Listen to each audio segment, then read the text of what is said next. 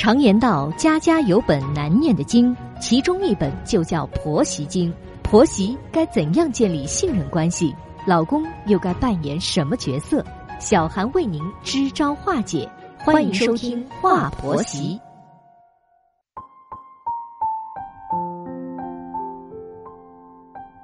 现在是北京时间晚间的二十一点，欢迎收听《话婆媳》，我是节目主持人小韩。在节目开始，问候正在收听节目的广大听众朋友。每个人都是父母所生，都是父母含辛茹苦抚养长大的，没有谁是从石头里蹦出来的。所以，不要觉得自己的父母是父母，别人的父母就不是父母了。夫妻应该是一视同仁的对待双方的父母。所以说呀，法律没有明确的规定啊。儿媳要对婆婆尽孝，但是如果说儿媳享受了婆婆给予的各种好处，那理应也要回报给婆婆的。人心都是肉长的，你不能只想得到却不付出，做人可不能太自私啊。那么对于儿子来说呢，孝敬父母可是自己的责任，不要把这种责任转嫁到你的妻子头上。对于父母来说，如果说儿子儿媳懂得孝顺，那为他们付出也是值得的。如果他们不懂得孝顺呢，不为父母着想呢，那父母啊就要为自己实实在在的着想了。儿子家买房，儿媳逼着公婆拿出了十万，儿媳生下了二胎后呢，又逼着婆婆去带二胎。婆婆看见母亲节儿媳晒的朋友圈后啊，她决定不再帮忙带二胎了。儿媳很生气呀，这是发生在王阿姨家的事情。说到了儿子儿媳，王阿姨就觉得心寒啊。现在王阿姨和老伴在老家，准备将来啊去住养老院了。本期节目，我们就一起来听一听发生在王阿姨家的婆媳故事。我呀，二十六岁那年啊，生下了一个女儿，可养到四岁的时候呢，夭折了。那时啊，我伤心不已。休息了两年后，又生下了一个儿子。因为第一个孩子是生病夭折的，所以说这个孩子呢，我们是特别的小心，真的是含在嘴里怕化了，捧在手里怕摔了呀。可能是我们太宠爱儿子的缘故吧，就导致我这个儿子比较任性，吃不了什么苦。上学时呢，他也不好好读书，我管教他，公婆和老公就护着他，弄得我也没法管。后来儿子连高中都没考上，就天天闲在家里。我看他这样下去也不行啊，就送他去一个理发的朋友那里当学徒。没想到啊，儿子对理发倒挺感兴趣。学了三年后，朋友说呀，可以出师了。我和老头子就准备帮儿子开一家理发店。可儿子说不行，他学的那些理发技术太落伍了，他得要去广州学习先进的美发技术。我们自然是不放心他去的，但他非要去。他师傅呢，就帮他联系了在广州的美发老师。我们这才同意他去了广州。儿子在广州学了一段时间后，就去美发店打工了。我们让他回来，他却不肯回来，说在老家赚不到钱。儿子大了不由娘啊，我们拿他没有办法，就只能经常的给他打打电话。后来儿子认识了一个女朋友，就去女朋友的老家发展了。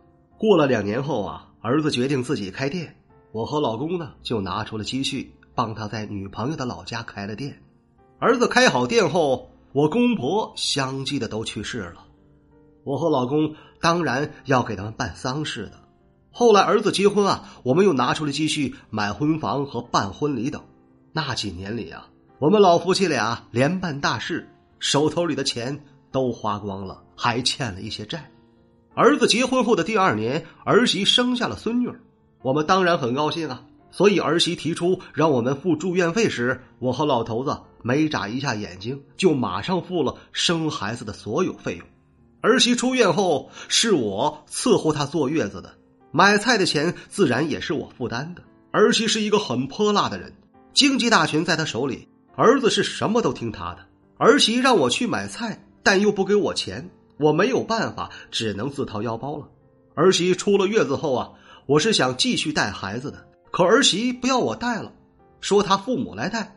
既然这样，那我也不跟他们争了，不带孙女啊，我还省点钱呢。于是我回老家去当保洁员了。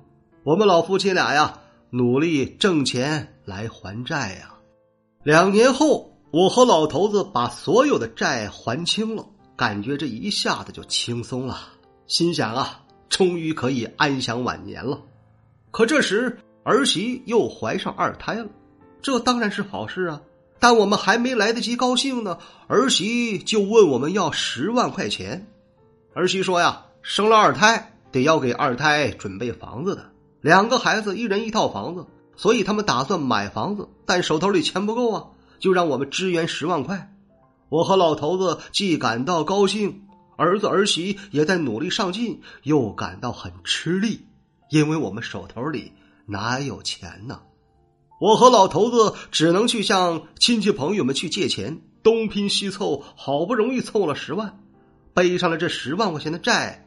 我和老头子又像牛马一样拼命的劳作，我们就想快点的还清债务。后来儿媳生下了二胎，是一个大胖小子。哎呦，我们可高兴坏了。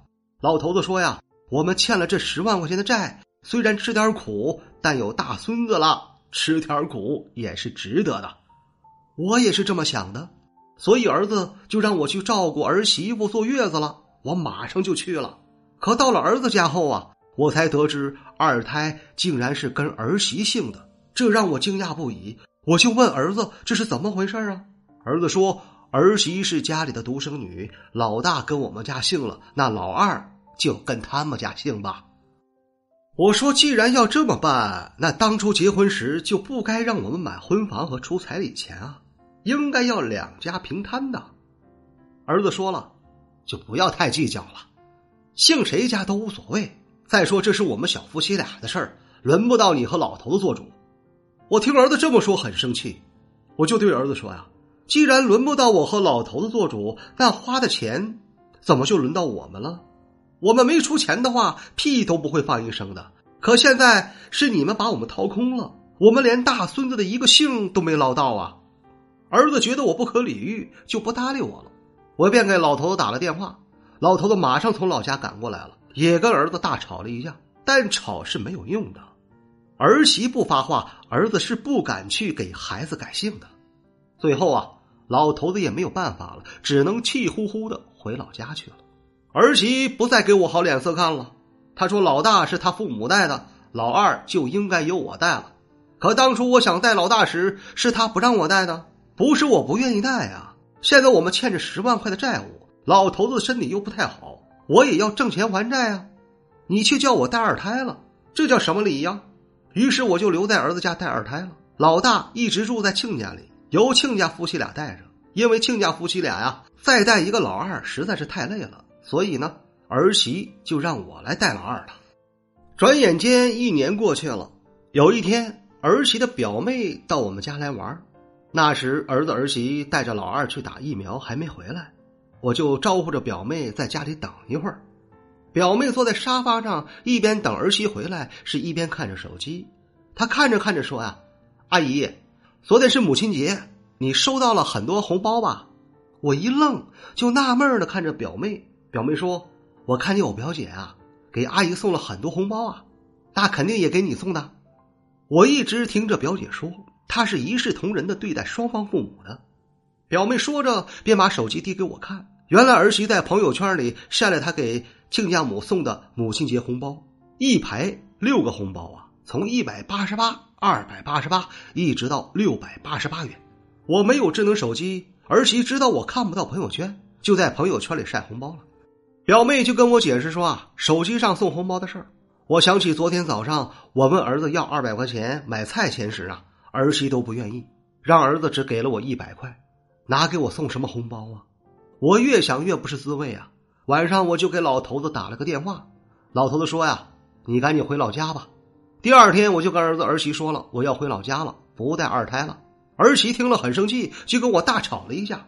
儿子一声不吭，但我还是收拾东西回老家了，心里是说不出的滋味啊。我们听完了王阿姨的案例之后啊。我在想啊，各位听友可能也是一肚子气呀。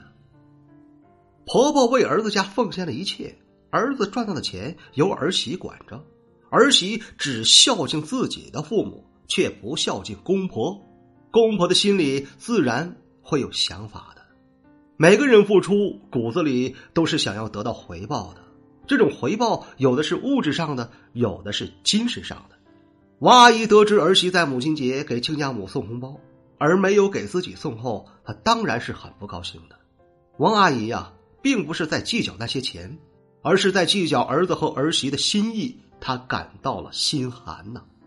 像王阿姨这样的婆婆，现在的生活中还挺多的。只是有一些儿媳做的可能没这么明显。其实啊，儿媳既然掌管着儿子的收入，那在孝敬父母时，理应也要孝敬公婆的，要一视同仁的对待双方父母啊。王阿姨对儿子儿媳的不满，其实不单单是红包的问题，还有前面累积的很多问题，所以她彻底的心寒了。对于只知道向父母索取的儿子儿媳，父母不能一味的满足他们。也得要为自己打算，可要安排好自己的晚年生活呀。这里是华婆媳，我是小韩。如果说你喜欢本期的节目，欢迎你点击订阅并转发与分享。如果说你饱受婆媳矛盾带来的痛苦，可以加入到华婆媳的官方群。再次感谢各位的聆听，我们下期节目再会。